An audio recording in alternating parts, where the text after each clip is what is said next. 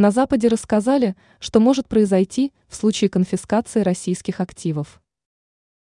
Конфискация российских активов не является выгодной для западных стран.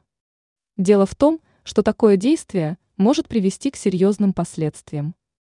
Если Запад все же пойдет на этот шаг, то другие страны могут принять определенные меры. К такому выводу пришел автор статьи, опубликованной в британской газете Financial Times. Возможное последствие конфискации российских активов. Согласно прогнозу, если активы РФ будут конфискованы Западом, то у остальных государств может появиться желание защитить себя от попадания в похожую ситуацию.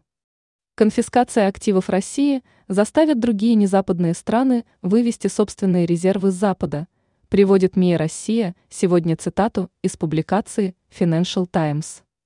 Согласно опубликованному выводу, остальные страны пойдут на этот шаг, так как будут бояться того, что Запад заберет и их активы.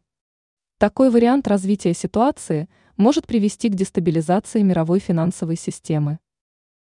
ЕС и российские активы.